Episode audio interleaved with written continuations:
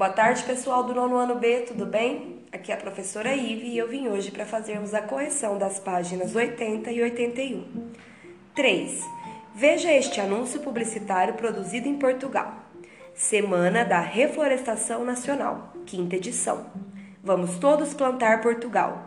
Nas florestas, parques e jardins, vamos plantar árvores, cidadania e sustentabilidade, juntos a fazer história.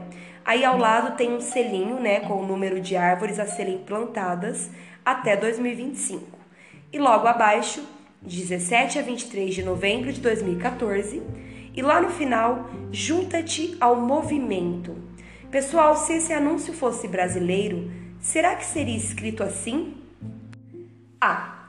A campanha publicitária divulga uma ação contínua, com um prazo longo para sua efetivação.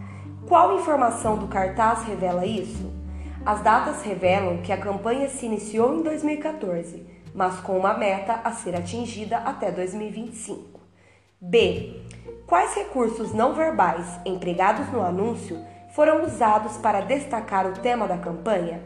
as letras em verde e marrom, que remetem à terra e à vegetação, e a formação das letras da palavra plantar com terra. C. Que palavras ou expressões são responsáveis por convocar o leitor a participar da campanha? São as palavras vamos, juntos e junta-te. D.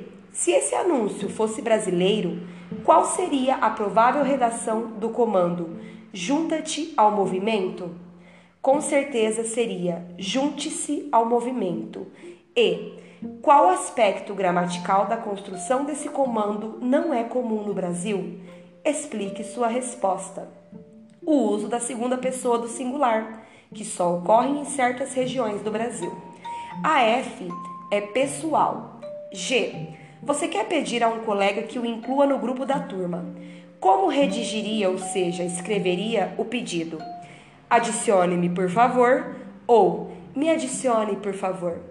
Com certeza, me adicione por favor. 4. Leia o trecho da notícia a seguir. Se você tem o sonho de morar em uma casa que já foi de um presidente, a hora é essa. Se for o antigo imóvel de um governante dos Estados Unidos que fez história, fica ainda melhor. A antiga casa de campo de John Kennedy e sua mulher Jacqueline Kennedy localizada na cidade de Middleburg, no estado de Virgínia, está à venda e em promoção.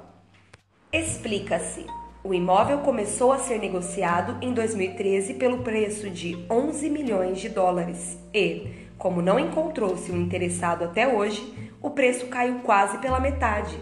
Agora a casa pode ser levada pela pechincha de 5,95 milhões de dólares. Pessoal, espero que vocês tenham notado que as palavras promoção e pechincha estão entre aspas. Atenção à ironia. Letra A. Identifique dois fatores responsáveis pelo tom irônico do texto e explique sua resposta. São irônicas as hipóteses apresentadas no primeiro parágrafo, já que dificilmente essa seria a realidade de alguém. E o uso dos termos promoção e pechincha para remeter a um valor de quase 6 milhões de dólares. B. Explique por que a posição do pronome se em como não encontrou-se difere do uso recomendado. Costuma-se colocar o se antes do verbo quando este é antecedido por palavra com valor negativo. C.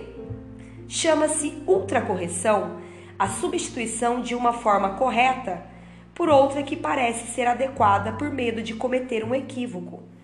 Porque, como não encontrou-se, pode ser um exemplo dessa busca exagerada de correção? Porque muitos acreditam que a ênclise é sempre a forma correta, culta, e a aplicam em situações que não a justificam. A correção fica por aqui. Até mais. Muito obrigada.